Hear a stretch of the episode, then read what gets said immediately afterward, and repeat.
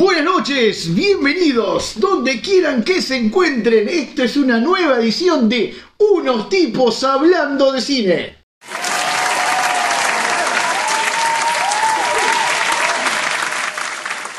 Hoy, hoy tenemos, como siempre, tres clásicos y eh, tres películas nuevas, relativamente nuevas, de las que hablar. Y eh, para romper el hielo, señor Pablo el Pachi, este, vamos a arrancar con un clásico, Arranco con un clásico. pero un clásico. Un clasicún. Un peliculón, peliculón. Bueno, buenas noches a todos. ¿Cómo están? ¿Todo bien? Todo bien, todo Estamos bien. comiendo, Como muy siempre. rico. Hicimos una, una carnecita a la parrilla. Bueno, arranco con mi clásico elegido, la lista de Schindler. Qué película, ¿eh? Peliculón. Eh, bueno, una era. Totalmente. sí, totalmente. Eh, se lanzó en, en noviembre de 1993, ya tiene unos años. Eh, y bueno, ¿de qué trata básicamente la película? Eh, es cuando eh, Polonia es ocupada por los nazis en la Segunda Guerra Mundial. Y bueno, eh, cuenta la historia de, Oscar Schindler, interpretado por Liam Neeson, quien fuera una especie de, de humanista inverosímil que logra salvar más de, más de 1100 perdón, judíos ¿tá? durante la Segunda Guerra Mundial. Eh, está basada en una historia real, es una historia real de hecho. Y, y bueno, este, básicamente eso. Eh, nada, se preocupa eh, Schindler de refugiar judíos en su fábrica, en una fábrica de, era de metales y laminados, de esmaltados también. Y bueno, este, este, esta persona que aparte fue miembro del Partido Nazi, o sea, un alemán industrial del Partido Socialista. Y, y- y lo raro del humanista que hacía trabajar a todos los que terminaba protegiendo también. Sí, claro, Tenía pero bueno, era una estrategia, ¿no? No, no, Era una estrategia para, para defenderlos. Ese es el argumento, no, no, no, no voy a explayar mucho. Eh, puntuada mejor película, ganadora de 5 premios Oscar, ¿tá? y en total ganó 91 premios. Este, y bueno, básicamente es eso. Este, creo que se describe por sí sola también, un peliculón. Sí, y yo, y yo me acuerdo que en ese momento también hizo un hito en el sentido de que la gente le empezó a dar más sentido al holocausto. ¿no? Como que no había algo. O sea, yo me acuerdo que conocí el holocausto más de cerca Sí. en esa película. Sí. Más allá de lo que estudié, había estudiado en el liceo Ujú. y todo lo que había pasado, me, me- fue más profundo llegar a la gente. Que contar una, una experiencia personal con el tema de la, de la película. Me acuerdo, me acuerdo haberla rentado en VHS en aquel momento, estamos hablando del año 1993. Curiosamente, mi película clásica también del mismo año. Sí, ¿cuál? Eh, los tres moqueteros, pero ya voy, ya voy spoileando, me, me auto spoileo. Este, no, bueno, pero, pero recuerdo haber rentado VHS y estarla viendo en el living de casa. Y una cosa que era llamativa de aquella película en, en realidad era su, su duración. Es una película de 3 horas y 20 minutos, si no me equivoco. Exacto. Y este, y tiene una particularidad, que es que la película Está filmado en blanco y negro. y termina Sí, color. Iba a llegar eso. Termina color, pero aparte hay unas escenas en el medio donde hay una chica con el vestido rosa. Sí, hay algunas cosas, pero termina color. Mm. Pero termina correr mostrando la tumba de Hitler, ¿no era? Eh, hoy en día no recuerdo, pero hace muchos años. Ah, ya pero spoiler. Sí, no, bueno, pero, da, pero- No, está bien. pero bueno, es una, es una historia, en realidad está basada en hechos reales. Sí, Sí, está sí, basado en hechos reales, sí. Este, no, bueno, y básicamente es eso, ¿no? Como Oscar Schindler logra salvar a, ma- a más de 1100 judíos de ser gaseados en el campo de concentración de Auschwitz. Eh, Eh, Y del reparto, ¿qué nos puede contar? Porque sé que está Li- Liam Neeson, Sí, que es el supuesto. papel principal de Oscar Schindler. lo conocen muchos, me imagino, de, bueno, de la saga de Taken y de muchas más películas. Eh, reparto tenemos a Ben Kingsley. ¿De qué película lo tienen? Ben Kingsley, evidentemente, de, De- la de que mil películas, pero- de mil películas, pero ganó el Oscar como Gandhi. Igual es una película Sí. que tuvo una preproducción muy grande en tiempo, porque también tuvieron mucha gente que, que quisieron contratar que al final no contrataron. Sí, y te cuento cuántos extras Creo, más creo que igual ahí Andrés te me está saliendo de cámara, me parece. Por ejemplo, Harrison Ford Sí. fue pensado para Oscar Schindler ¿Sí? antes de Liam Neeson. Mirá. Sí. Sí. Bueno, y contó con 20.000 extras, vos, tremendo. Sí. Lo Tremendo. mismo pasó con, me acuerdo, creo que Steven Spielberg no era la primera opción. Porque No lo sé, pero- estaba haciendo Parque Jurásico en ese momento, se le habían ofrecido a Martin Scorsese, que dijo que no. Eso sí. Yo, yo me acuerdo que hubo una cantidad de nombres que se barajaban Mirá. por lo importante de la producción, del tema que tocaban, todo. Bueno, pero la describen como la masterpiece de Steven Spielberg. de Sí, hecho. bueno, bueno, pa, describir una masterpiece de Steven Spielberg. Yo creo que hay. A ver, eh, debido a su origen y su religión, también es una película que toca muy cerca del propio Spielberg. Sí. Y yo creo que por ese mismo motivo hay, hay una carga emotiva muy grande para el propio Spielberg. Pasa que si te pones a hablar de Spielberg y empezás a, a ver para atrás de- Sí. desde, desde, no sé, desde ET a lo que se te ocurra, Jurassic Park, Sí, sí. es como que decir Masterpiece Steven No. Spielberg, yo no sé si me arriesgaría tanto. No sé si hay una Masterpiece. Yo creo que en realidad es, es un tema de que tocó un tema tan sensible para la gente, Claro. para la, para la gente, para, para el mundo judío, ¿no? Ujú. Fue tan sensible que también todo eso llevó a como que fuera Bueno. su obra maestra. Pero, y a los que no, porque si bien yo no profesor de religión, recuerdo después de ver películas, esas tres horas y pico de película, y terminé la película y yo terminé moqueando. O sea, Claro. no, no- no me suelo emocionar con No, películas, Sí, pero en aquel también momento. la vida es bella, o no sé, pianista, esa cosa que. No, era era una película muy, muy fuerte, me acuerdo de su tema. Este, Volviendo- a- sí, actores. No, no, sí, actores, sí, volviendo al estamos- reparto, sigamos con Ben Kingsley, que decíamos, sí, lo conocemos ganador del Oscar de Gandhi. Estuvo también, para los que no saben, en Iron Man 3. Sí, claro, y, Sí, y claro. ahora hace poquito en Shang-Chi. Bien. Bueno, también eh, protagonizó El Gurú del Amor. Exacto. Ah, pero- y también hizo la voz de Bagheera en, el libro de la selva. Ah. ¿Ah? Como otro coprotagonista, bueno, protagonista, Ralph eh. Fiennes. Sí, o sea que yo estaba pensando, ¿cómo le Se, escribe Fiennes. Yo creo que se pronuncia Fiennes. Sí, hay mucha gente que dice Ralph Fiennes. Fiennes. Yo no sé. No Sí. sé. ¿Quién es Ralph Fiennes? Para los nuevos cinéfilos que no saben, o capaz que sí, eh, la saga de Harry Potter. Voldemort. Sí, claro. Sí, claro. Entre algunas películas. Aunque no tenemos, deberías de haberlo nombrado. Bien. Muy bien, estuvo, estuvo rápido. ¿eh? Kingsman, también actuó. Sí, claro. Eh, bueno, Dolittle, eh, Lego, las dos películas creo que 2017-2019, Ujú. si no me equivoco. Eh, Holmes and Watson y Clash of the Titans también. Ya. Bueno, esos son los tres, digamos. Sí, y después, bueno, está, está la protagonista femenina, que es Embeth Davis, eh, que ella la, la conocemos también de, de Matilda Sí. y del hombre bicentenario. Ah, Ella es, por ahí su nombre no suena tanto, pero su cara definitivamente sí. Sí, sí, sin duda. Mm. Bien, eh, bueno, dirección, como ya habíamos dicho, Steven Spielberg. Ok. Y habla un poquito de la taquilla, rapidito. Contó con un presupuesto estimado de 22 millones de dólares. Escuchen. Recaudó solamente, siempre me refiero a Estados Unidos y Canadá, porque tal, es de donde sacamos la información, en la página de IMDb. Eh, recaudó 97 millones de dólares solo en Ah, Estados bien. Unidos y Canadá. Y 656 mil dólares en esos países solo en un fin de. Una cosa que está buena Diga. de, de lo que recaudó es que fue todo donado, los realities y los derechos de autor, a una fundación, que no me acuerdo cómo se llamaba, pero era que era sobre el holocausto. Mirá. No, bueno, para. Mirá. Bien, y alrededor del mundo, eh, bueno, alrededor del globo, 322 millones de dólares. De 22 millones de presupuesto a 322. Ay, cuca. ¿Ah? Bueno, duración de la película 3 horas 15 minutos, como habíamos dicho. Pensar que con Solamente 22 hay que- millones no sé nada. ¿Eh? No, hoy, hoy en día Cualquier eh, producción eh, es de 100. ¿Película? Sí, sí, claro, olvídate. Este, bueno, no, y recomendable para el que no la vio, es un poquito de historia. Sí, sí.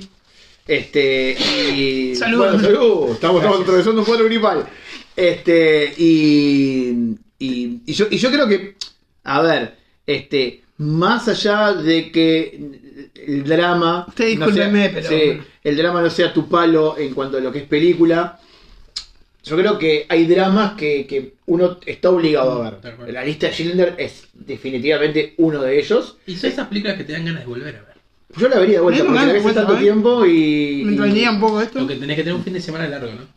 Sí, la puedes ver un par de partes en No te realidad. morís igual. No, no, pero pasa que. A ver, yo. No que te aburras, porque tenés que tener el tiempo de tres horas y media. Sí. sí, claro. sí, yo igual esto tal vez es un tema que lo podemos discutir en otro programa, pero me, me da la sensación también de que eh, uno cuenta cada vez con menos tiempo y se nos hace cada vez más difícil a todos, o por lo menos a mu- la mayoría de la gente con la que hablo sobre, sobre películas, es el engancharte durante dos horas con la película. Más allá del tiempo que uno parece carecer, Sí, sí. eh, o del, del que uno parece carecer, yo creo también que nuestro span de atención ha ido variando con los años. Y antes sentarte a ver una película dos horas, horas y media era lo normal. Mm. Máxime, o, o- o a pesar de que las películas solían ser más cortas y por eso esto fue una anomalía muy grande, sobre todo para aquel momento, porque en general las producciones de Hollywood no eran 45, no eran 40. Para el cine. Sí, este, pero yo creo también nuestro span de atención vos el día, e incluso te pones a ver una serie, un capítulo de 45 o 50 minutos y en el medio metes Twitter, metes Sí. otras cosas y, y como que uno no logra la atención. Entonces, más allá de que, y esto eh, Sí. un poco un poco yendo a la línea de Pablo, este, más allá de que, de que uno puede mm, de repente sugerir ver una película y, y- y saber que este mm, de que bueno de que, de que es una película es un, un ineludible también de cierta forma somos conscientes de que no sé si es para todo el mundo Sí. por lo menos no para ver de one sitting de una, Sí, de una sí, sola sí, vez sí, sí, sí, sí. así que nada Bien, tengo unos datos curiosos, Dale, dale, así dale, como trivia. mm, ¿Sabías qué? Está, muy buena. Eh, bueno, se contó con 20.000 extras, más o menos está. Eh, ¿Y qué pasó? Como la diseñadora de vestuario sacó publicidades para ver si se conseguía esa ropa, ¿no? De- de- estamos hablando de la década de 1940, 1945. Este, y la situación en Polonia, 1993, era, la economía no estaba tan buena. Bueno, se lanzaron propagandas, publicidad para conseguir vestuario, ¿tá? Y la gente se entusiasmó a vender, a vender la ropa, de 1930 a 1940. Esa como primera cosita. Otra perlita que la sobreviviente Mila, perdóneme la, la pronunciación, pero Mila Pfefferberg, con L, eh, cuando se le presentó a Ralph Fiennes en el estudio, dice que no dejaba de temblar incontrolablemente porque le recordaba al mismísimo oficial de la SS. Eamon Goethe. No sé si le pronuncio bien, pero bueno, Eamon Goethe o Goethe, como quieran decirle.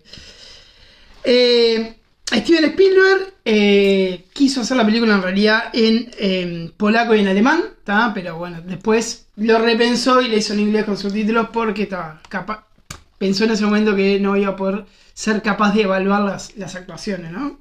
En, idiomas extranjeros. Y como última cosa que fue la que más me gustó, el, trivia que más me gustó, eh, cuando Steven Spielberg le muestra un corto a John Williams, John Williams, no sé si ustedes que tienen más cultura de sí sí el, el- el director musical Bien.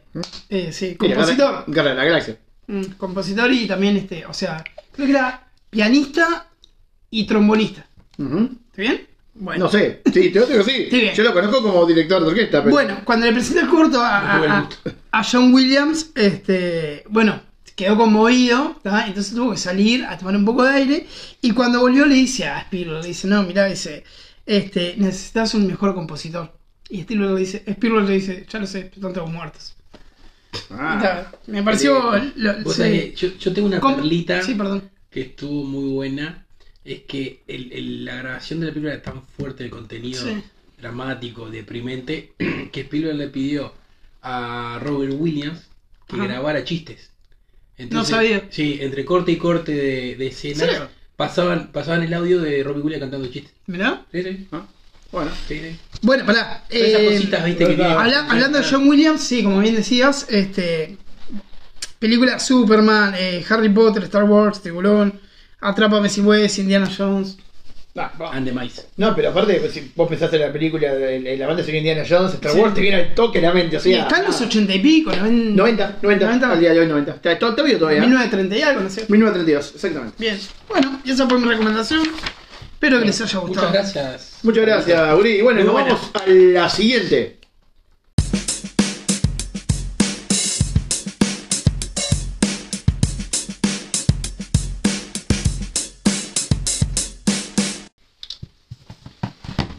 Bueno, Andrés, ¿qué tenés? Y te lo digo encima. Bueno, eh, yo hoy quiero hacer eh, en mi recomendación de clásicos un pequeño homenaje. Por favor. Porque hace unos días, eh, no sé si sabían, murió Julio, el rapero, No. ¿eh? que para nosotros los ochenteros fue uno que fue marcando un poco nuestra infancia. One, two, three, four. Ah, sí.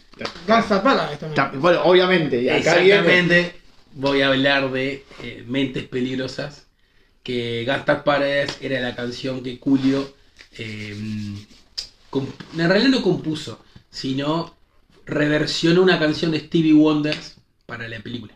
Que luego su disco anónimo también sería Gastan Paredes, donde saldría el, el tema. Eh, como les decía, era una canción de Stevie Wonder que se llamaba eh, Pastime Paradise. Cool lo que hizo fue reversionar la letra. Una cosa que se hacía mucho en los 90 y los 80, los raperos agarraban clásicos, temas clásicos y los reversionaban con un poco de loop, eh, hip hop y sacaban una versión nueva. Eh, gracias a este tema, Julio eh, ganó el Grammy, fue el primer Grammy que él ganó. Sí, fue uno de los grandes éxitos que él tuvo musicalmente y fue uno de los grandes éxitos de los 90. Una canción que fue lanzada en el 95 eh, y fue una de las canciones que más vendió en los años 90. Junto a otra cantidad de artistas que han vendido una cantidad. Eh, bueno, como les hablaba, eh, es la canción anónima, o anónima, en realidad es la banda sonora de Mentes Peligrosas, Dangerous Minds, ¿no? en inglés. Esta es una, una película del 95 que fue dirigida por John Smith, ¿no? No era un director muy conocido por las películas que hizo, hizo muchas películas de bajo presupuesto, eh, clase B, y esta fue su película tope, como quien dice, o sea, su mejor película. Sí tenía los mejores productores que existían en la época, que eran Don Simpson y Jerry Bruckheimer, Ah, Bruckheimer.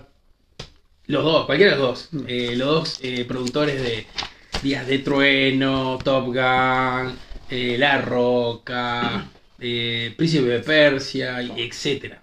Una infinidad de películas de alto presupuesto o de bajo presupuesto que triunfaron, como vos contabas recién de la lista Linder. 22 millones y terminó vendiendo Sí. casi 800 400 millones en el mundo. Eh, bueno, esta era una película que no se tenía mucha fe, en realidad que era una película de un drama eh, basada una- en un- una biografía de una ex marín que se llamaba, perdonen que me tengo que fijar, Sí. Lovan Johnson, ¿no? Esta biografía cuenta la historia de que cuando ella dejó la marina eh, tenía su ilusión de enseñar eh, a los niños, en realidad a los adolescentes, ser maestra de adolescentes. Eh, ella consigue un trabajo en la universidad, perdón, en la secundaria de Vermont, ¿no? En California, donde había, era una, una secundaria que había una segregación muy grande entre los niños con, eh, en realidad, medios de bajos recursos y los de altos recursos. Entonces lo que hacían en esa secundaria era todos los, la- los, eh, eh, adolescentes que tenían algún problema de eh, alto comportamiento o venían de lugares bajos gueto, los aislaban a una clase que eran de niños especiales. Que es un tema que sigue existiendo al día de hoy. Estamos hablando del 85, ya pasaba eso y sigue existiendo que la- las clases sociales siguen relegando a los niños. ¿Qué ella logra cuando llega a, esa clase? Que eran eh, jóvenes complicadísimos, con realidades sociales muy fuertes y de diferente tonalidad. El- el- lo que les había pasado es que era, todos los maestros que iban los terminan expulsando porque no soportaban lo que eran Claro. el bullying que le hacían los alumnos a los profesores. Sí, sí. Eh, lo que en en su momento ya al principio pensó en renunciar, pero luego dijo, no, yo esto puedo hacerlo por su fun- eh, fundación de Marín, así del ejército, de que esto es una misión que yo lo puedo lograr. Mm. Eh, y ahí, eh, no les quiero spoilear la película, pero empieza todo un proceso de entrar en confianza con los alumnos, cómo ganarlos, cómo enseñarles, cómo lograr de que ellos crean que pueden, porque al ser relegados por la sociedad, como quien dice, educacional, eh, se sentían que ta, iban a la Me escuela llevaste a la cena, ahora. iban a la escuela a pasar el tiempo. Eh, y esta película lo que nos muestra es que eh, a base de trabajo y creer en uno mismo, uno puede elegir el camino. No, no, no que el contexto te consuma eh, y si yo vivo en un barrio pobre y voy a terminar siendo narco o robando, sino que puedo tener la oportunidad de lograrlo. Es fuerte, porque la verdad que está muy. Sí, sí, Muy real. Es, un- es una película que en su momento fue muy transgresora porque era un problema que pasaba en Estados Unidos Sí. Y en el mundo sucedía, ¿no? Pero puso en, en la mesa un tema que era muy importante y no se hablaba. Si no, eh, por ejemplo, una de las cosas que pasaba era si alguna chica quedaba embarazada, cosas que pasan con los adolescentes, se les agarraba y se les enviaba a una escuela que solo iban mujeres embarazadas. Claro. Y no era una, una ley que no podían ir mujeres embarazadas a la escuela, pero si no era, no, hay que separarlas de los demás niños para que no se contaminen, no se contagien y quieran tener hijos. ¿no? Y así una cantidad de cosas que hacían es- es- esa segregación de clases eh, y eh, a la larga terminaban eh, esos niños quedando por el camino. Eh, fue una película que tuvo bajo presupuesto, pero terminó recaudando, creo que fueron unos 15 millones de dólares, 12, una cosa así, y terminó recaudando unos 95 millones de dólares. Bueno, fue uno de los mejores papeles de Michelle Pfeiffer, que en su momento era un ícono de belleza. No, no, no- no estaba tan apuntada. de muchos años. Claro, no, pero ese- en esa época no, estaba, ella no, hacía papeles serios, dramáticos, con carga emocional. Y ella dice que fue uno de, de los papeles que más le costó emocionalmente, porque cuando ella se ponía a llorar, eh, por ejemplo, hay un par de escenas que llora, ella lo sentía como una carga Real. fuerte. Y sí, porque eran, son cosas reales que pasan. Sí. ¿no? Eh, bueno, esta es una película que volví a ver hace un par de días a raíz de, de la muerte de Julio y dije, está, voy a tocar el tema y la verdad, después de, de haber pasado 20 años que no la vi, la última vez que la vi, eh, parece como que es una película actual, ¿no? Las escenas, los diálogos, eh, por ejemplo, eh, aparte de Michelle Pfeiffer, son todos actores de bajo presupuesto. Sí, sí, de, de hecho yo estaba chequeando el reparto recién y salvo alguna situación puntual de algún actor puntual, como en el caso, por ejemplo, de, de George Zunza, que era un, veterano, uno que hace de profesor de Sí, sí. no me acuerdo qué rol tenía, pero más allá de él, en realidad el resto de los, de los gurises que actuaron ahí en, en otros roles, como que no tuvieron un gran vuelo luego, por haber actuado en alguna película, pero yo no los, no los retuve por lo menos. No, no, eran todos actores de- eh, secundarios que aparecieron en una cantidad de películas, porque cuando lo vol- volví a ver la peli dije, oh, este estaba en aquella, en la otra. Pasa, Eh, sí, sí. Estuvieron en una cantidad de, de- de- de películas, pero siempre en, en papeles B. Sí, un actor de primera línea que, que había sido elegido y llegó a grabar escenas fue Andy García, Sí. Pero en mitad de la, pro- de la postproducción eh, decidieron sacarlo y ta, no, no, no apareció. Pero fue, filmó, le pagaron, o sea, tuvo un contrato y todo, pero no se sabe por qué fue sacada la, su parte que iba a ser la pareja de la profesora John, ¿no? Eh, y ta, y, pero en realidad no durmió. Y les digo, es una película que les recomiendo que la vean. La quiero ver de vuelta, o sea que la quiero ver. Porque la verdad dura una hora 45 una película corta, normal, una película normal. y que, que es, parece como que no la hubiese visto. En realidad la, la ves y dices, wow. eh, eh, tómense el momento de volver a ver esas películas viejas que uno dice, de- que tienen un mensaje. Eso es lo más importante. Mm. Yo el día estaba chequeando, hablando de- del tema Gangsta's Paradise y a raíz de la, de la- del fallecimiento de Julio, estaba chequeando la letra. Este, y, y la letra refleja eso, refleja lo, lo que vos contabas de la película. Es un, es un flaco que, que, que el contexto Totalmente. lo obliga a ser parte de una banda sí o sí, porque si no queda por fuera de todo, es la única forma de sobrevivir. En un momento incluso la letra dice, ahora tengo 23, pero no sé si voy a llegar a tener 24. Este, spend the most, most of my life Sí. living in the paradise. Exacto, exacto. Y, y- y- y refleja mucho eso, ¿no? Refleja lo que exactamente lo que es la película. Bueno, de hecho, dicho sea de paso, como vos mencionabas, este, esta película tuvo muchos premios y muchos, reco- muchos reconocimientos. Y uno de ellos fue, por ejemplo, los premios MTV, que el video Gangsta's Paradise termina siendo bueno, el mejor video de rap y mejor Sí. video por una película de ese año. Bueno, eh, aquí estamos con nuestro amigo Diego, que nos va a hacer la presentación de Su la tercera película clásica. Y bueno, yo de- después de escuchar la lista de Schindler, ganadora de Oscar, sí que se escuchar Mentes Peligrosas, películas, ¿eh? un drama serio, un drama incluso actual, Este, Hay que cambiar un poco. hay que cambiar un poco el tono, Mucho contenido dramático. mucho ¿verdad? contenido dramático. ¿Se hace una es- comedia? No es normal en nosotros. No, y, y- y me vi una comedia, me vi una comedia del año 93 y como hablamos hoy al principio en tu presentación, Pablo, este... ¿Nos mantuvimos todos ahí? ¿No en el mismo año? No, él estuvo en el 95. 95. Ah, 95. bueno, ¿no? Era la misma década.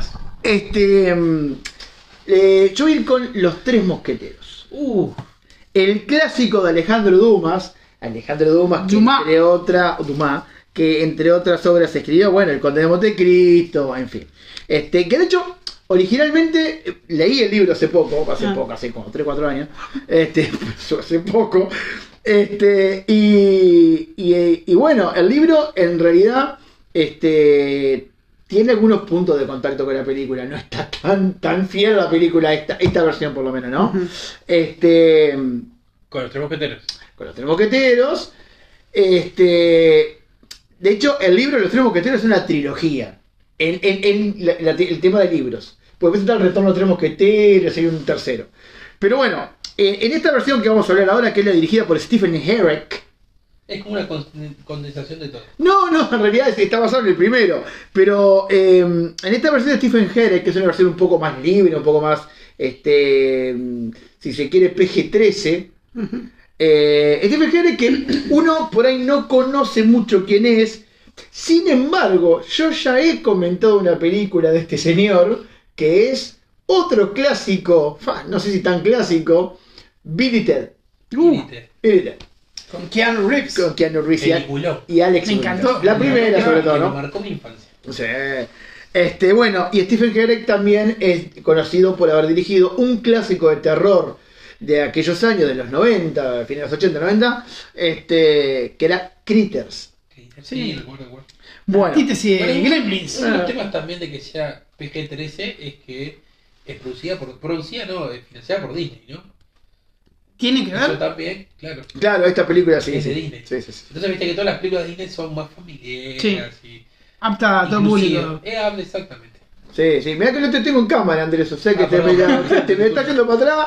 Este, porque viste que esto eventualmente un día irá para YouTube. Es por la gripe, Este, y, y bueno. la estrella en este segmento sos vos, así que. Claro. No, bueno, pero, pero la idea que tenemos los tres. Bueno, nada, voy, voy, rapidito a la, película. Para aquellos que no saben, este, la película trata de eh, D'Artagnan. D'Artagnan es un gascón cuyas aspiraciones, Gascón es, un- es una sección de Francia, de una parte, una provincia de Francia, y cuya aspiración máxima es el día de mañana servir a los tres mosqueteros. Este, ser parte del cuerpo de los tres mosqueteros. Siento en algún momento del filmado tenemos un tipo reptando por la casa. Che, eh, disculpen, pero. Pero sí, aquí se está moviendo la cámara, no Los sé. técnicos eh, han desaparecido. Parate. Nadie sabe por qué, pero Pablito hizo. un poquito más. Parate, pavote, parate. Ahora, un, dos, tres, y aparece Pablo. Ah, dale, Pablo, todo bien. Perdón. Ah, bien, Pachi, bueno. Bueno, este. Nada, eh, la película eh, trata de este, de este D'Artagnan, interpretado por Chris O'Donnell, a quien conocemos de películas como Batman y Robin, Sí. haciendo de Robin. Serie de CSI, si no me equivoco. ¿CSI? Sí. Sí. Sí, yo no la he Oh, visto, pero sí. CSI creo que Pero, pero este, y bueno, y de, por ejemplo, de un clásico de aquel momento, como Perfume de Mujer. Aquella película interpretada por Al Al Pacino, Pacino. que Sí. decía de ciego, en Sí. fin. Bueno, D'Artagnan se va desde la campiña francesa a la ciudad, a París, a convertirse en mosquetero, solo para encontrarse, cuando llega al Palacio del Rey, que el, el cuerpo de los mosqueteros ha sido desbandado. ¿Quién ha ordenado que el cuerpo se desbande? El Sí. cardenal Richelieu. Richelieu. Sí. Interpretado, e interpretado por el personaje, este, quizás uno de los No más actor. Tim Curry. Tim Curry que muchos conocerán de aquella eh, hit original de los años 80, que hacía Ah. de Pennywise. Exactamente. Bueno, este Tim Curry que anda por todos lados con su capa roja y anda, y la verdad es un gran actor de teatro. Si bien Richelieu es representado, eh, si se quiere, muy, este, muy em, de un solo plano, digamos, este, como que es villano villano y no tiene como que muchos más planos que es el del ser villano, y, y- y perseguir su fin, que es en realidad el día de mañana ser él quien controle Francia, desplazando, de hecho, en realidad mandando a asesinar al rey Del fin. al delfín exactamente este y para ello está planificando este un ataque también conjuntamente con la gente de Inglaterra con quien era en aquel momento el rey de Inglaterra Enriquito, si no me. Enrique Enrique exactamente bueno entonces para ello y para hacer que su plan sea más fácil lo que hace Richelieu es primero desbanda a los moqueteros que son los guardias personales del rey y los sustituye por sus propios guardias Cuerpo de guardias liderado por Roquefort. Este, interpretado por, el, por un actor que se ha perdido un poco en el tiempo, Michael Winscott. Este, y, y bueno, eh, Michael en realidad eh, es alguien que es un experto espadachín y hace gala de ello en la película. Eh, bueno, resulta que D'Artagnan llega a Palacio, encuentra el, cuerpo de los mosqueteros desbandado y cuando se encuentra el Palacio se, se, se- se topa con este con uno de los mosqueteros, se topa con este mm, eh, Portos. Portos. Aramis, eh, Athos, Athos. Porthos y Aramis. Eh, no- D'Artagnan era el cuarto. sí, yo ahora no me acuerdo. Era tres mosqueteros, No me acuerdo cuál de, era- cuál de los tres mosqueteros es Siempre. interpretado por por, eh, por Kiefer Sutherland, si lo tenés por ahí. Lo tengo acá. Sí, ¿cuál, era, cuál de los tres mosqueteros? Era Athos. exacto, sí, sí. Se encuentra con Athos en Palacio. Sí, eh, Charlie Sheen. Charlie, Charlie Sheen y y Sutherland, Kiefer. Platt, Porthos. Exactamente. Bueno, se, acuerda, se encuentra con Athos y este por un, por un entredicho terminan citándose a duelo. Se va de Palacio, se topa con este con el personaje interpretado por Charlie Sheen, que me dijiste que era Portos. No, Aramis. Aramis, Aramis, se, to- se topa con Aramis, qué mambo. Se topa con Aramis y por otro entredicho termina citándose a duelo media hora más tarde. Y finalmente se topa con el personaje interpretado por Oliver Platt, Portos. que era Portos esta vuelta, eh, para terminar otra vez batiéndose a duelo media hora más tarde que el anterior. O sea que él tenía un duelo a las 12 hasta las 12 y media hasta la 1. Se encuentra con los tres en el mismo lugar y cuando se está batiendo duelos con el primero, cae la guardia del cardenal Richelieu a apresar a estos tres mosqueteros que no habían presentado armas y no se habían rendido ante las fuerzas del cardenal, o sea que no pertenecían al grupo de mosqueteros desbandados. Eran los únicos tres mosqueteros que quedaban como en rebeldía.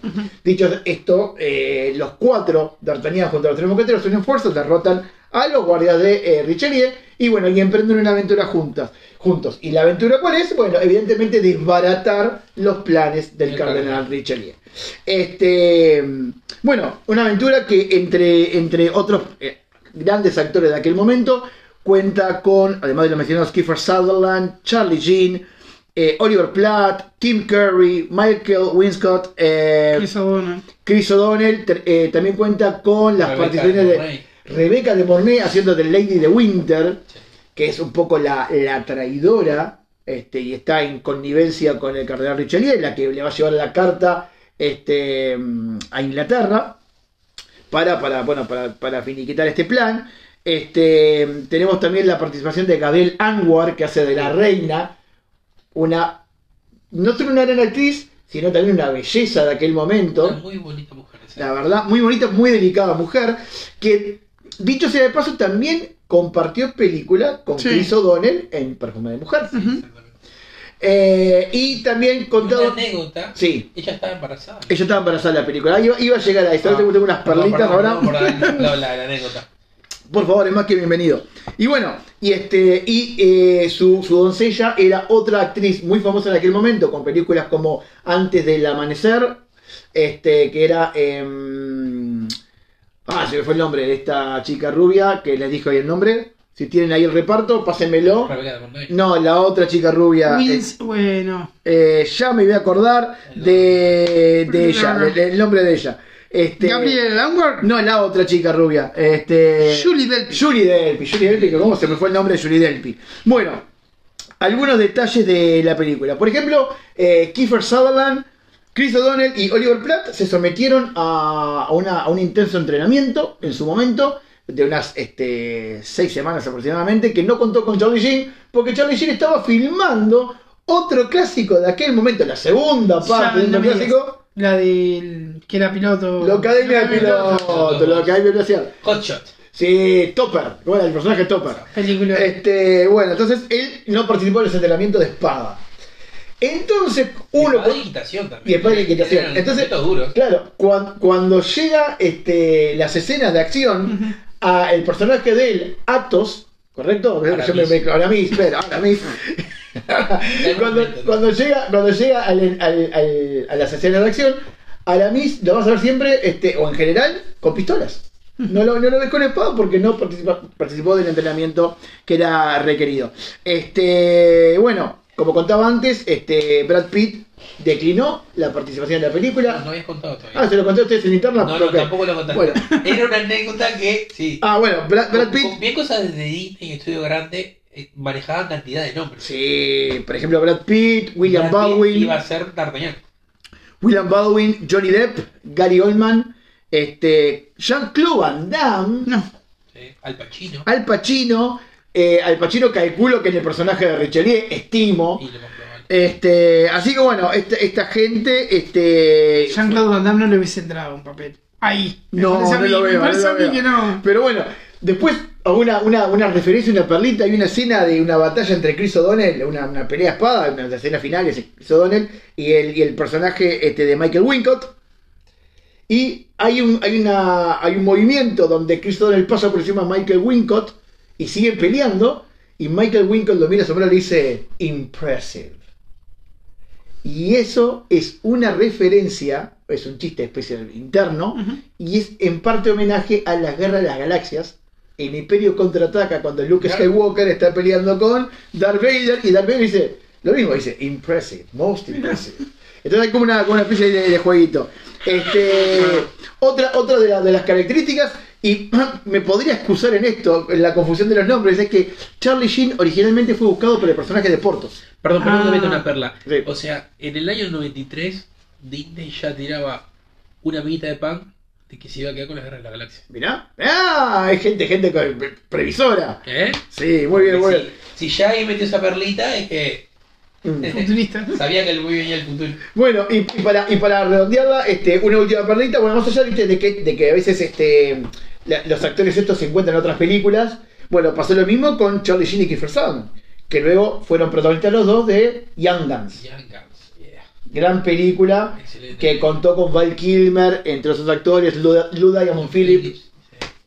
Así que bueno, y, y para terminar, algo que fue que es curioso en realidad es que quizás el tema de la película, como puede haber pasado con Gangsta's Paradise, para con Mentes Peligrosas, el tema de la película All for Love, interpretado por tres mosqueteros de la música como Sting, Rod Stewart y, Y Bryan Adams, terminó siendo más famoso que la misma película. Tremendo. Al punto de que un hecho curioso que pasa en la película es que usualmente cuando termina la película, en los créditos, lo primero que aparece es el cast, el elenco. Acá lo primero que aparece es el nombre de la canción y los créditos de la canción. Y después aparece el elenco. Así de impactante en aquel momento y así se vendía la película eh, en aquel momento. Una película que no costó mucho, eh, creo que estuvo alrededor de los 20, 30 millones de dólares, una cosa así, y terminó recaudando 56, 57, 58 por ahí. Creo que dobló un poco la inversión original. Eh, bueno, nada, una recomendación es una, una comedia, una película ligera. No, no pretendan eh, la película de sus vidas, pero es una película que en lo personal es de esas películas que puedo ver tipo una vez por año y, y la disfruto. Porque, porque es ligera, porque tiene un, poquito de drama, pero tiene mucha acción, tiene mucho chistín tonto. eh, y es algo que la verdad que se hace llevadero, una película corta. eh, yo creo que es una película para toda la familia y que ha envejecido bastante bien. Porque estamos hablando de una película que a la sazón cuenta ya casi con 30 años. Exactamente.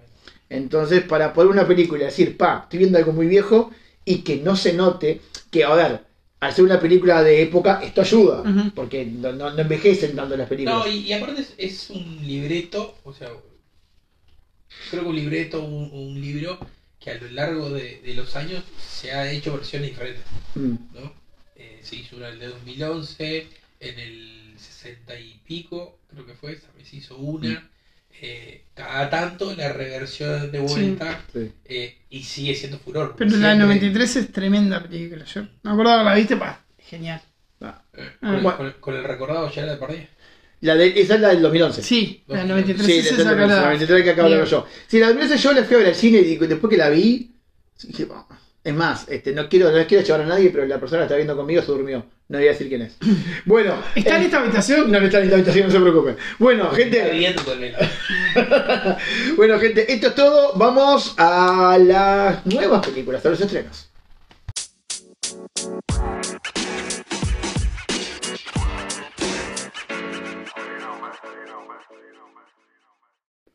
Y bueno, es mi turno de, de contar la peli nueva, 2022. Eh, la película que elegí la vi hace poquito, se llama The Infernal Machine, la máquina infernal. Este, la pueden encontrar en plataformas como... Como, Como Netflix, eh, ¿como qué? como Netflix, no, como No. Netflix no, en realidad como eh, Star Plus. Oh, muy bien. ¿Eh? Te sorprendí. Bueno, es una película... Yo no veo fútbol ahí. Dale. Hijo. que solo fútbol. Ajá. De Infernal Machine. Bueno, arriba. Bueno, eh, ¿de qué trata esta peli? Bueno, primero que nada, como decía, la peli es del 2022. Ajá. Nuevita, nuevita de septiembre. De hecho, de donde saco la info para las pelis de IMDb, no tiene crítica. O sea que no voy a tener información de taquilla, se los anticipo. Pero bueno, la peli trata de eh, un novelista, eh, un escritor, ¿tá? Eh, llamado Bruce Cockburn, que es interpretado por Guy Pearce. Pe- ¿La tienen? Time Sí. Machine, la máquina de tiempo. Sí, ¿cómo no? entre otras. eh, bueno, tiene Me- Memento. Sí. Neighbors también tiene. eh, Memory. ¿La tenés Memory? Memory. No, esa no. Memory que actuó con Liam Neeson. Uh. Hablando de Liam Neeson en la peli anterior. Sí, bueno. sí, sí. Eh, Iron Man 3, pero no. Sí, claro, sí hace. Hace del malo papel. malo, del empresario. De, de que No el nombre. Al mandarín, Exacto. que no me acuerdo que se llama. Sí. Eh, y bueno, y Prometheus. También. También, Esa exactamente. no la tenía, bueno. Eh, bueno, y este, eh, este, este escritor, Bruce Cockburn. Es que en realidad tiene una cantidad de películas buenas. Eh, a mí lo que me pasa con este. Se, hizo todo fuera de cámara. Perdón. No sé. A mí, a mí lo que me pasa con este hombre, que en realidad lo vi en mil películas, pero tipo de bajo presupuesto. ¿tá? Y la que es protagonista principal, bueno, está. Pero las otras son, son muy eh, de bajo presupuesto. eh, no, pero hace poco yo lo vi en la película de Vi- Vin Diesel, ¿Cuál? Eh, la superhéroe, ¿cómo se llamaba? Ah, Bloodshot. Sí, Bloodshot. Bloodshot. Sí. Que era Bueno. el- bueno, siempre hace de malo, ¿no? Sí. Siempre hace de malo. Bien. eh, bueno, y este escritor en 1981 escribió un libro, La máquina infernal, que se convierte en bestseller. ¿No? Bueno, eh, 25 años después, eh, eh, Bruce se va a vivir a un, lugar como que más recóndito, se aleja un poco de, la ciudad, de donde él había este, sido famoso por este bestseller, que es en Knoxville, Tennessee.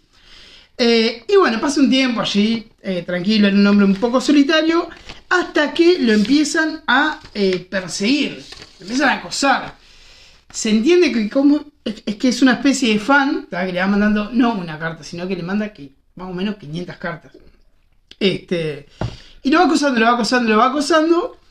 Y el tipo, ya primeras cartas que recibe, se empieza a calentar y hace la denuncia. Bueno, trata de llamar al remitente, pero este, claro, nunca lo atiende, le va dejando mensajes de voz en la contestadora.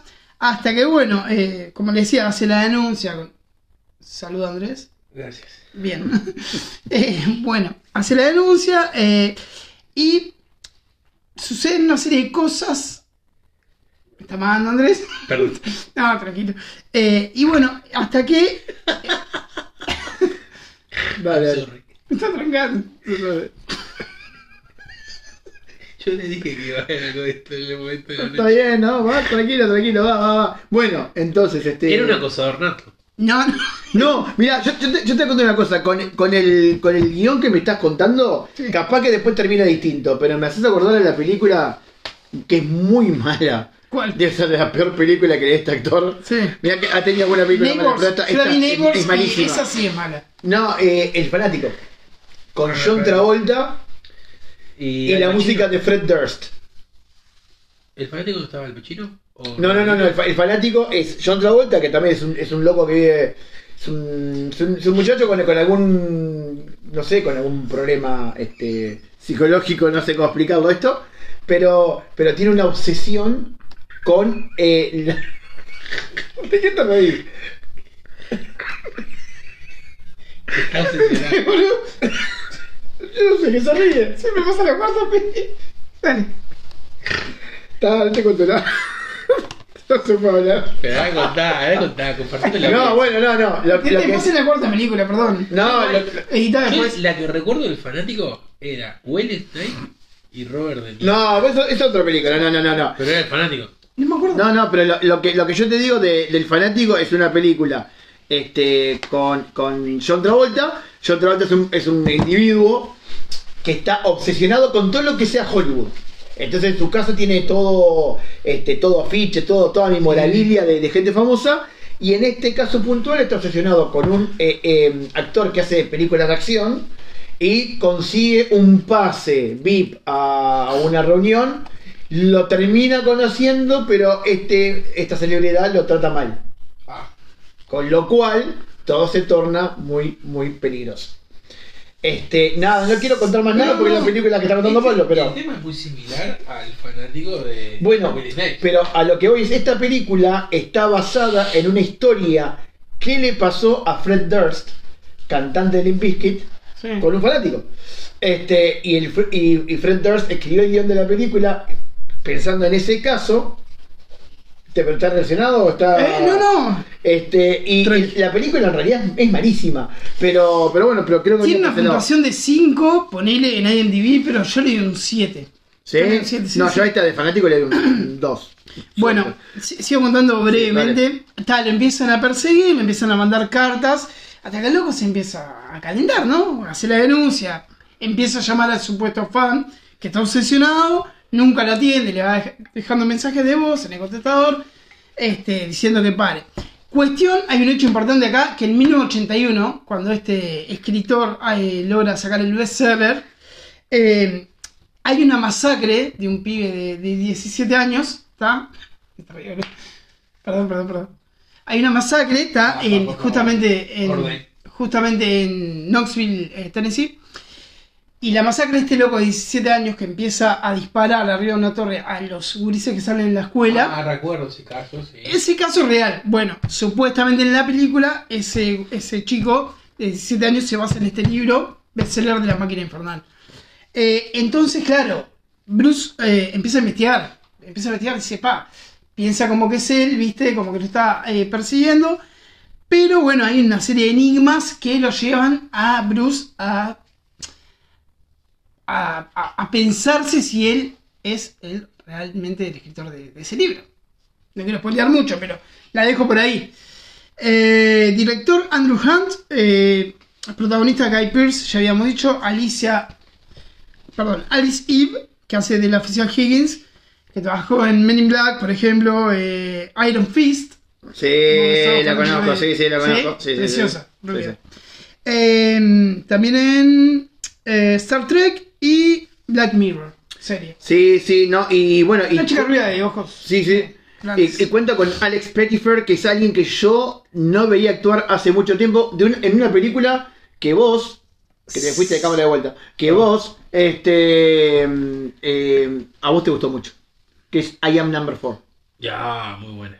¿tá? Eh, El loco era el, el principal de esa película.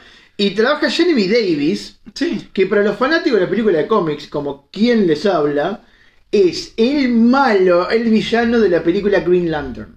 Ah, mira. Ah, sí, sí, yo me ahí, exactamente. Sí, exactamente. Tiene, sí, sí, sí. Sí. Y bueno, básicamente eso. No tengo eh, especificaciones técnicas de, de taquilla porque es una película muy nueva. Así que tiene poca crítica. Una duración de 1 hora 57. El género que no le dije, misterio, suspenso. Eh, y nada, yo le doy un par de puntitos más. Le doy creo que un 7. Y bueno, esa es mi recomendación. Eh, se van a llevar una sorpresa. Véanla. Y bueno. ¿Tiene algún, algún plot twist interesante ahí? No, no, no. No, no mucho. o sea, No sorpresa con la película en general, pero no al final de la película. Sí, digamos. exacto, exacto. Bien. Tiene un desenlace eh, que no te lo esperás. Ah, bueno, entonces hay un plot twist. Bueno, perdón, sí, hay. Entonces, sí, sí, Claro. sí, sí. Bien, impecable. Bueno, muchas gracias, Pachi, Por por, la favor. recomendación del día. Andrés, ¿qué nos tenés? Aparte de lo poco que vengo tirando desde hoy, les recomiendo una película. Sí, yo estoy muy cerca tuyo, me quiero ir, dale, decime. Ah, no sé si hipocondríaco. No, no para nada. no. Diego Hace nunca. cuatro horas estás junto a mí y me diste beso y todo y ahora te venimos a poner Beso jamás, te di la mano. Te di la mano. el puño. El puño, dale, seguí. Dale, dale, dale. Bueno, eh, yo tengo para contarles eh, una recomendación que la verdad me sorprendió porque era domingo a la tarde. ¿Vieron cuando domingos a la tarde decís, ¿qué hago? ¿Qué veo? que siempre es difícil encontrar una película buena. Entonces ves lo que hay, te dormís la siesta y ya está. Entonces estaba navegando en Netflix. No tengo la menor idea. Está por acá, sigue hablando. Correte para acá, vete para acá, dale. pusieron de espalda por... Sí, va, pero correte más para acá, dale. Dale. Ahí va, ahí va, ahí está, ahí está, ahí está, estamos ahí, estamos. ¿Dónde me bola, El director de, hoy del, del día, la verdad que dejando que decía. Dale, e- e- editaremos en algún momento esto, dale. Bueno, No, arranca dale, vale. dale, Bueno, yo- dale. como les decía, estaba el domingo de la tarde buscando una película pedorra para acostarme, dormir una siestita. Y increíblemente me, me- me encontré en Netflix Low. ¿no? ¿Qué es Low?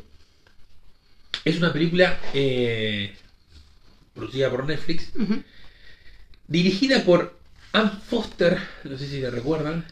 Es una, una directora que no mucha gente conoce, pero en realidad dirigió grandes producciones ¿Sí? como Oxila, Uh. Día de la Independencia, Inframundo, no sé si recuerdan Inframundo. Sí, Underworld, la de Kate Beckinsale. Underworld, exactamente. Ah, Eh, donde, aparte de Anne Foster, tenemos a Alison, perdón, Janek, no sé si, si también la recuerdan por la actuación de Yotonia, que ganó el Oscar, eh, que era la Alice- historia de la patinadora Tonya Harding. Sí, es verdad. Yo igual a Alison eh, Janey, o Janie, la conozco de Mam, de una serie que había, También. creo que era por Fox, no me acuerdo, pero la conozco de ahí. Sí. Es un- una actriz que ha estado en una cantidad de papeles secundarios. Mm. todo. Bueno, el Oscar lo, lo- lo gana en un papel secundario. Mira. Sí. Eh, bueno, volviendo a la película, ¿Cómo es? Lu, Lu se llama Lu. Lu, Lu, Lu. Lu. Lu es el personaje de Allison. Eh, ¿Quién es Lu? Lu es una señora de unos 60 y algo de años que vive en una isla alejado de todo, donde no hay comunicación, no hay muy poca luz, no hay teléfonos, como una ermitaña. ¿no? Junto a ella vive una madre soltera con su hija, la, la madre se llama Hannah y su hija Vi, eh, donde una noche, eh, a raíz de una fuerte tormenta que hay tipo ciclón, principio de ciclón, eh, raptan a la hija de, de Hannah, ¿no? A Vi. Eh, en, en todo esto, la madre preocupada y no pudiendo comunicarse con nadie, con la policía, con nada, acude a su vecina, Lu, ¿no? a pedirle ayuda, a ver si podía hablar- usar su teléfono para poder llamarla. Y cuando llega, tampoco tenía teléfono Lu. ¿Y qué sucede? Eh, le dice que le habían raptado a la hija, ¿no? Y Lu le pregunta, pero ¿cómo te la raptaron? ¿Qué pasó? No, creo que mi ex marido volvió y se llevó a mi hija. Y ahí en eso Lu le dice, bueno, vamos a buscarla. Esta película arranca media rara, no entendiendo muy bien qué es lo que sucede, porque ese es el principio, ¿no?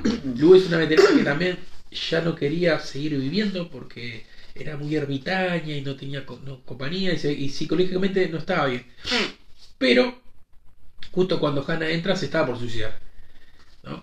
Acá arranca, esto es- arranca la película, no, no, no, no, no estoy poniendo nada.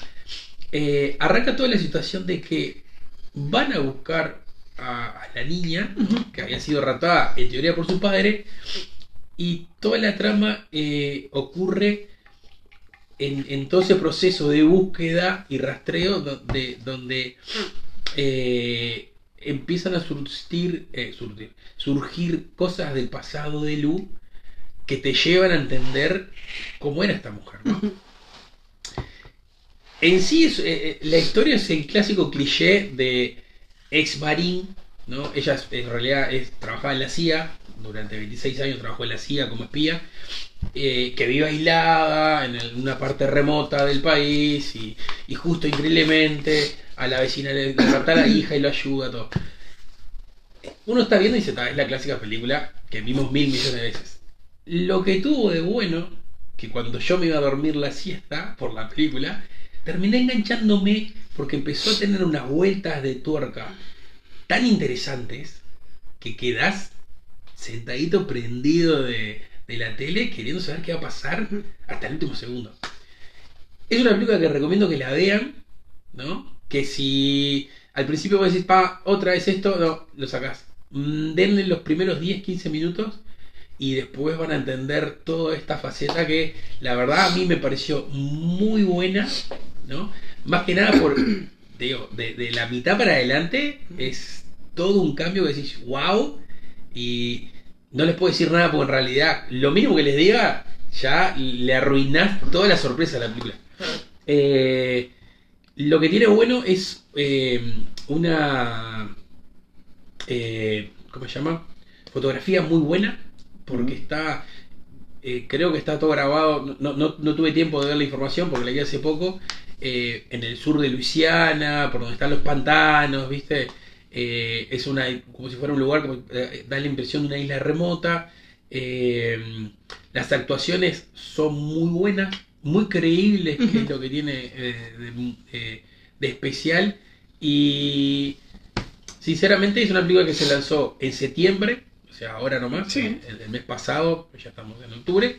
Eh, y en pocos días se transformó en una de las más vistas de Netflix a nivel global. Mira. Sí. Mira, te, te, te, te agrego algo en el tema de la locación. Este, se filmó en eh, los alrededores de Vancouver. De hecho, no sé si filmó ni siquiera en Estados Unidos, pero sé que hay algún área del estilo por Sí, ahí este, que la idea era emular tal vez este, estas áreas pantanosas que estamos hablando. Y creo que está en el top 10 de Netflix. Sí. Puede ser. Está entre las 10 ser, más puede vistas, seguro. Yo, eh, sinceramente, llegué Sí, sí. De, de una recomendación de otra peli que estaba viendo. Y me apareció y dije, "Uh, vamos a ver esto. Vi el trailer y dije, me parece interesante. Interesante. Y la verdad que me sorprendí mucho de lo que fue la película. La actuación de, de Alison Janet es muy buena. Ella es una buena actriz. sí. Que, que vos crees que es una veteranita, Mm. pobrecita, delicada, y termina siendo una guerrera amazona de- bi- bien entrenada. Por- sí, bien entrenada por la CIA. Eh, y bueno, está. Espero que le den la oportunidad a esta película. No hay mucha información porque es una Porque es película nueva, que sí, sí, no tiene mucha crítica todavía. a la tal igual que la tuya. Sí, sí. Eh, pero mm, la verdad que vale la pena tomarse el tiempo de verla. Bueno, Andrés, muchas gracias. Otra Bueno, vez. Diego, tu turno. Bueno, ¿todo mío? Bueno. Ay, va la bocha. Bueno, y voy yo con la última del día. Una película nueva, no sé si tan nueva. Y como no puede ser de otra manera, me voy a ceñir al MCU. Este. Bueno, es nada. algo medio nuevo. Pe- Que me ciñe al MCU para nada. Este, bueno. eh, Próximamente DCU, ¿no? No, no, pero DCU ya medio como que me tiene, me- me tiene medio agotado, pero. No, te decía por Disney, no por DC. Ah, por Di- Disney ah, Comics Universe. ah, ok, está muy bien, está muy bien. No. Voy, voy a volver al MCU, al Marvel Cinematic Universe. Y, y bueno, para hablar del único héroe de Marvel que al día de la fecha cuenta con cuatro películas propias. Y Que es puede haber quinta. que puede haber quinta, que es eh, el señor eh, em, eh, Thor. Chris. El señor Thor, el señor Chris Hemsworth interpretando a Thor. Thor. Eh, Thor, Love and Thunder. Thunder. Thor, Love and Thunder, yes. No, Eh, Thunder. sí, sí, The, The God of Thunder. ¿Qué dije yo? De- Lo- Love and Love and Thunder Thunder Love and Thunder. Thor. Sí, bueno, este, a ver, va, déjame arrancar por acá, o déjenme arrancar por acá. Eh, ¿Alguna vez vieron un- alguna película, yo calculo que sí, dirigida por Taika Waititi? Sí, Sí. Sí. ¿Cuál? No me acuerdo ahora, pero está. Este eh, director está de moda y la está rompiendo. Sí. Director de, una y te digo si de, origen neozelandés que tiene, entre otras películas, la anterior de Thor, que es. Thor Ragnarok, eh, y tiene, por ejemplo, Jojo Rabbit, Ah, nominada al Oscar con este, la actuación de Scarlett Johansson, en la cual él también actúa, porque hace eh, de Hitler, en esa, esa ah, comedia. es una sátira, ¿viste? No me sátira. acordaba. Sí, sí, sí. Exactamente. Este, bueno, después tiene una película que se llama Boy, que también fue muy conocida. Eh, de hecho, por Jojo Rabbit, eh, Taika Waititi, eh, o la película en realidad termina ganando. ¿Qué origen dijiste neozelandés? Neozelandés. Este. eh, Era Mauri. Sí, exacto. Te- termina ganando aquella Jojo Rabbit, termina ganando el Oscar en 2020 como mejor guion adaptado. Pero bueno, lo que tiene Taika Waititi eh, tiene, bueno, la, la características de que tanto dirige, como produce, como escribe, como, Como actúa. actúa. Hace todo. Este, y de hecho lo pueden haber visto actuando en la misma Jojo Rabbit, como yo decía antes, o por ejemplo en la película Free Guy Ah, de, de- de Ryan Reynolds, Sí. donde está el, el juego de animación, etcétera, que él es el dueño de la empresa de software. Yeah. Ah, Entonces, sí, sí, sí. Sí, sí, Entonces, sí, sí, sí. bueno, este, en poco tiempo Taika Waititi se ha hecho un gran nombre en Hollywood, este, y, y como, como todas las, las producciones, o como muchos de los directores, Taika Waititi lo que tiene, tiene una marca de orillo, tiene sus trademarks. Algunos directores se, se- se- no sé, este, se, em, por ejemplo, se, se conocen por sus planos secuencia, otros directores se conocen por este, algunos tipos de edición. Bueno, en el caso de, de Taika Waititi, em, algunas cosas en las que eh, él se caracteriza, digamos, eh, bueno, son, son films eh, que pueden tener, que ser un tanto alocados. Este, También Es- es un director que le gusta actuar mucho en sus películas. Exacto, eso es lo que decía Sí. el señor Sensi, este, Sí. eh, sus comedias tienen un toque de drama y sus dramas tienen un toque de comedia, que eso es algo, otra característica de él. Le gusta mucho filmar en ambientes abiertos porque es medio que se crió en el campo. Y este, a la vez suele tocar el tema o la relación padre e hijo, o la ausencia del padre que es algo que por ejemplo pasa en Jojo Rabbit, la ausencia del padre, este, y en el caso de Thor Ragnarok también se trata el tema padre-hijo. Algo con lo que no quiero ir mucho más allá, Ujú. pero evidentemente ya se puede, puede inferir que va a haber ciertos, ciertas este, referencias a la relación de Thor con Odín, es, Ujú. eh, y bueno, y alguna otra referencia más que no quiero este, mucho. Loki y Odín también. No. No, Loki por ahí no se habla mucho de esta película. Pero bueno, a, a grosso modo, y para hablar un poquito de lo que se trata de Love and Thunder, Thor, que decíamos, interpretado por Chris Hemsworth, que en quizás su papel más famoso, Sí, hoy en día este, sí. se ve obligado a salir del retiro autoimpuesto al enterarse de la existencia de un ser llamado Gore, que se hace llamar el carnicero de los dioses. Este, este, Interpretado por qué? por Christian Christian Bale. Bale. Christian Bale que en su momento dijo que jamás volvería a meterse en un rol de una película de superhéroes porque ya había sufrido mucho filmar Batman. Sí. Sufrió mucho filmar Batman, por- sobre todo por el traje, porque el traje incluso le llegó a provocar eh, ataques de pánico, a- un, senti- un sentido de asfixia, que él decía que era muy difícil interpretar algo eh, eh, vestido de esa forma, ¿no? Pero bueno, eh, Te hago, un, te hago un- perdón, te hago un paréntesis. Dice que mucho, mucha gente no quiere actuar con Christian Bale porque es un tipo eh, muy problemático. bueno, en, Sí. En realidad, un un comentario que había en la vuelta, que lo hizo la propia Natalie Portman, quien interpreta este, eh, Jane Foster, o al día de hoy, como ya habrán visto en el trailer, a Mighty Thor, que es la, la Thor femenina, digamos. Sí. Eh, dicho mi- mismo por Natalie Portman, cuando uno lo veía caminar en el set a Christian Bale disfrazado de, de Gore, todo el mundo se asustaba, sobre todo los más chicos que estaban en la vuelta se asustaban porque era realmente personificado, personificaba a alguien que transmitía ese terror, ese horror.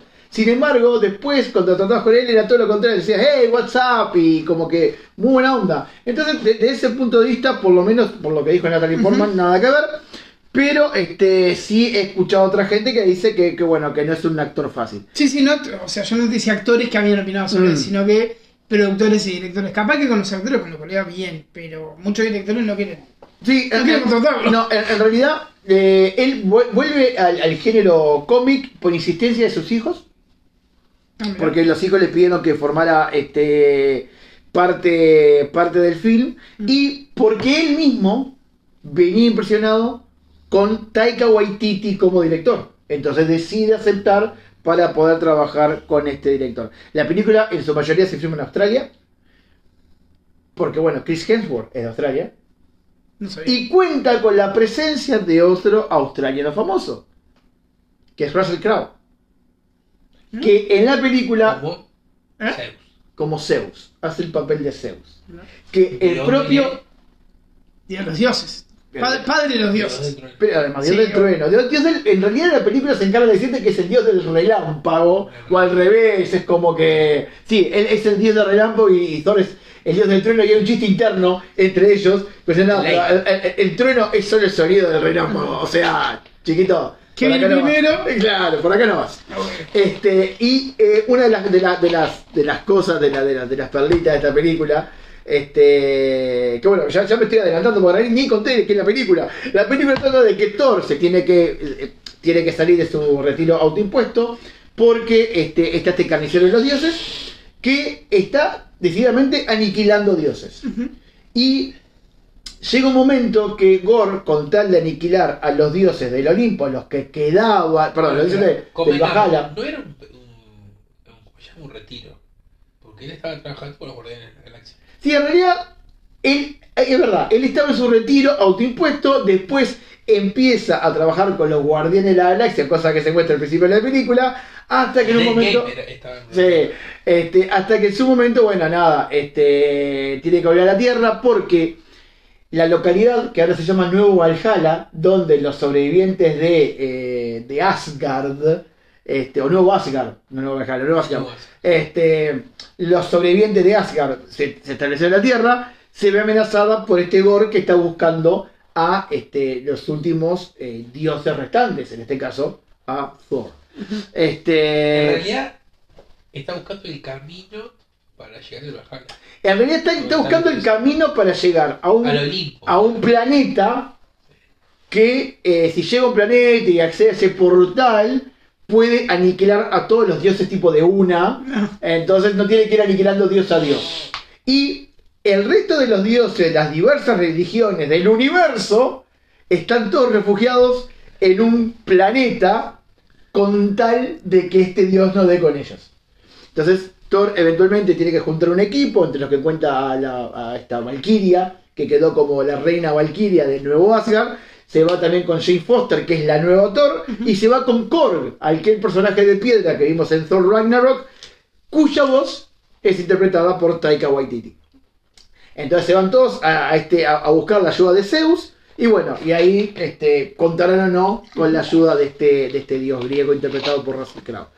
Eh, al- algunas perlitas, bueno, esa que contaba, este, de lo que acontecía con Christian Bale, que muchos de la, de, de la familia de Thor participó, de, perdón, de la familia de Chris Hemsworth participó en la película, los hijos haciendo del propio Thor cuando era chico, este, el hermano que hace del actor que interpreta a Thor al comienzo de la película, este, con eh, Matt Damon, que, está, que Matt Damon hace de Loki, Sí. eh, y la esposa de Thor, este, Elsa Pataki, que hace de un amor de Thor y en un momento de en una escena se están besando arriba de un caballo, esa es la esposa de él. De Chris. Eh, de, de Chris, de Chris. La esposa de Thor, La esposa de la Chris.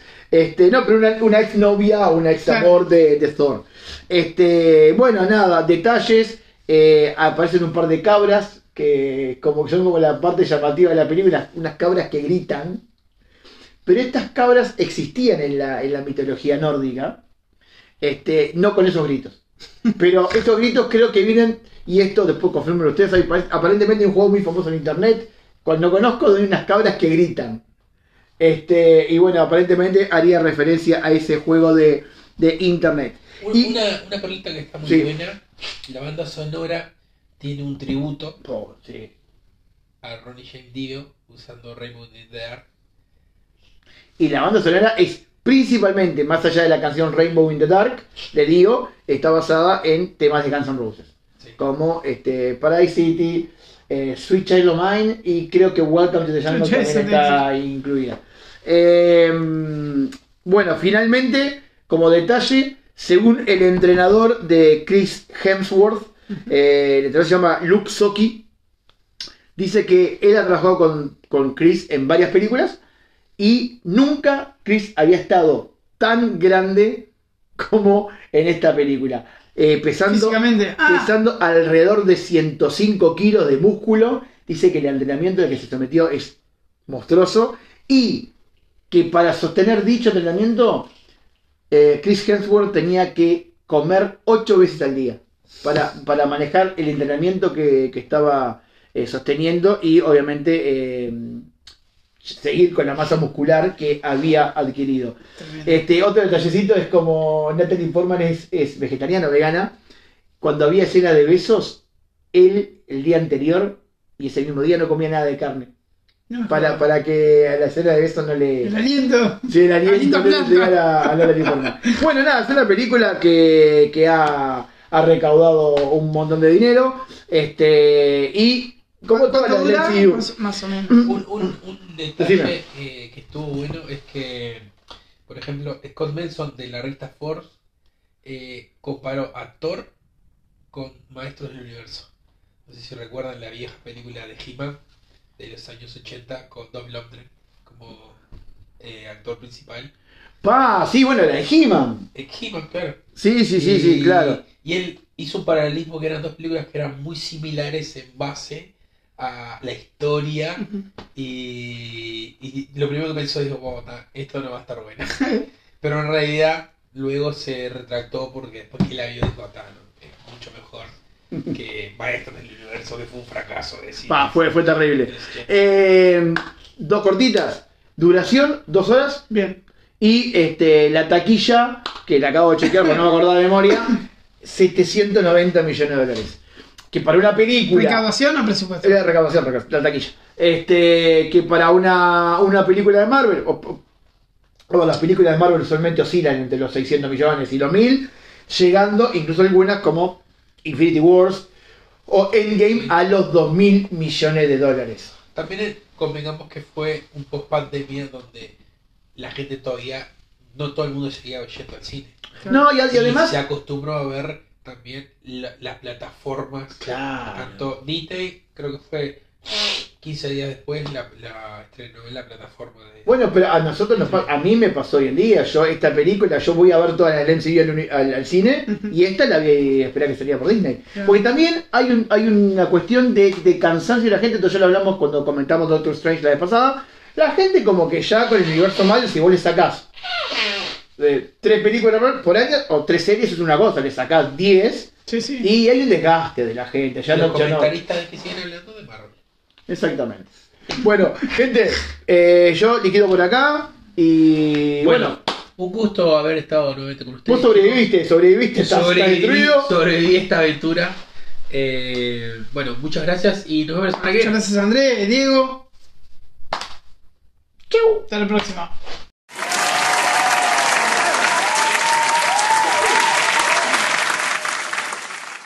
Oh, thank you.